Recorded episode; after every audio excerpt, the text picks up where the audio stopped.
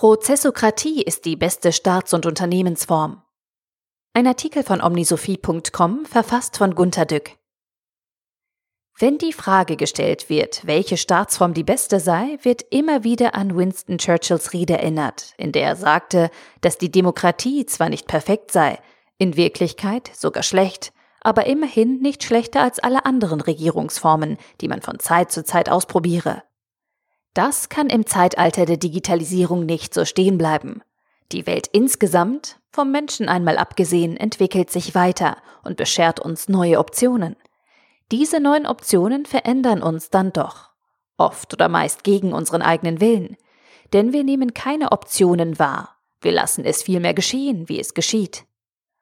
Die Demokratie, so erinnere ich, lebt ja bekanntlich von einem gemeinsamen Entscheiden der Menschen über das wohlständige Zusammenleben und die Zukunft aller. Diese ideale Vorstellung verflüchtigt sich schon seit langem in Meetings, Sitzungen und Ausschüssen, in denen nur noch über die besten Verfahren und Regeln gestritten wird. Das sind die Vorboten der Prozessokratie. Denn die Digitalisierung macht es nun möglich, das Leben der Menschen in computergesteuerte Prozesse zu pressen. Die Legislative, das Parlament, gibt uns die Gesetze und Bestimmungen vor, in deren Rahmen die Exekutive agieren muss. Die Digitalisierung dagegen gibt die Prozesse vor, die einzuhalten und abzuarbeiten sind. Sie kommt damit im Prinzip fast ohne Exekutive aus, die heute als größter Schwachpunkt der Demokratie angesehen wird. Denn diese ist nicht aktiv genug. Prozesse hingegen erzwingen Aktionen, insbesondere die Partizipation aller Bürger, die die Exekutive, die Regierung gar nicht erreicht.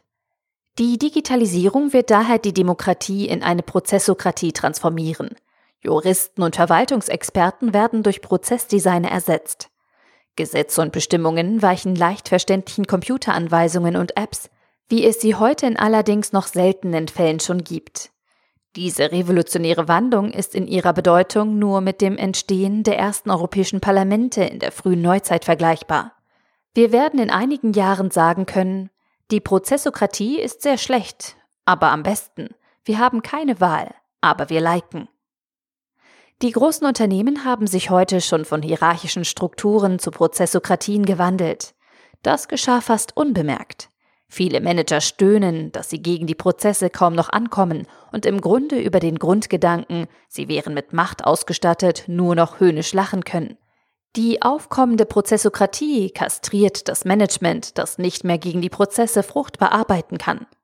Die Prozesse selbst werden durch Prozessdesigner definiert, die sich hauptsächlich nach dem jeweiligen technologischen Stand der verfügbaren Standardsoftware richtet. Dazu auch nach den profitabelsten Modeideen der großen Beratungshäuser. Hier liegt die Basis der Prozessokratie begraben. Die Diskussion um beste Regierungsformen und Unternehmensorganisationen geht natürlich weiter.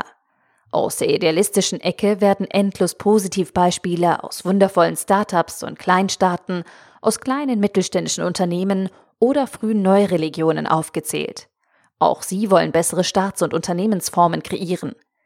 Agile Teams sollen es richten, Hierarchien abgebaut und Kleiderordnungen fallen gelassen werden. Alle wollen mitbestimmen. Der Mensch ist kein Untertan, sondern die wertgeschätzte Krone der Schöpfung.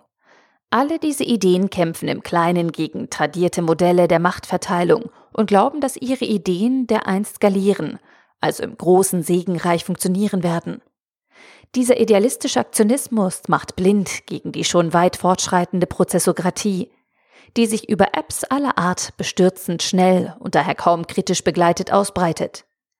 Dieser Prozess ist wohl schon irreversibel. Die Prozessokratie ist zwar schlecht, aber sie schützt den Bürger immerhin vor der noch schlechteren Demokratie, in der man fast jeden beliebigen Neurotiker zum Staatschef machen kann ohne dass die Prozessokratie wankt. Diese Möglichkeit nutzen die Bürger vieler Staaten schon ausgiebig, weil sie, ohne es selbst zu wissen, auf die Prozessokratie vertrauen.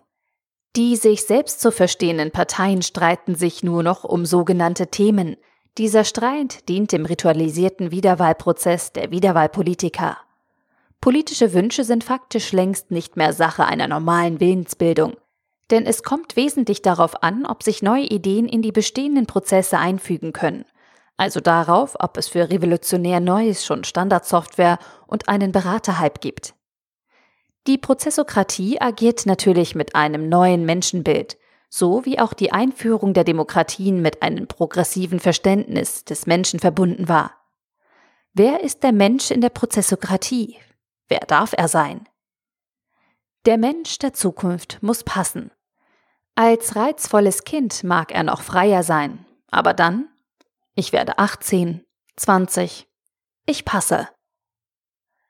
Der Artikel wurde gesprochen von Priya, Vorleserin bei Narando.